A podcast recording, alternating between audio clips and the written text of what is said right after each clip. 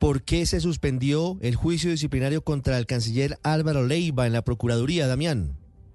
Sí, señor Ricardo, buenas tardes. Pues este nuevo capítulo en la novela del canciller Álvaro Leiva en la Procuraduría por el caso de los pasaportes inició con una jugadita de su defensa que 30 minutos antes de arrancar el juicio disciplinario contra el ministro de Relaciones Exteriores, pues terminó recusando al procurador del caso. Hablamos de Ernesto Espinosa. Lo recusó por enemistad grave contra el gobierno. El argumento fueron varias publicaciones que hizo el procurador desde el 2019, donde aseguraba que para la época le daba miedo que Gustavo, Gustavo Petro llegara a la presidencia. En otra publicación, el funcionario cuestionaba al actual ministro de Salud, Guillermo Jaramillo, por supuestamente apoyar al vandalismo. Frente a esta recusación, el procurador Espinosa decidió rechazar la recusación, pero darle traslado además al despacho de la Procuradora General Margarita Cabello para que sea ella la que resuelva esta situación. Este fue alguno de los apartes que dijo el procurador Espinosa durante el juicio disciplinario contra el canciller Leiva.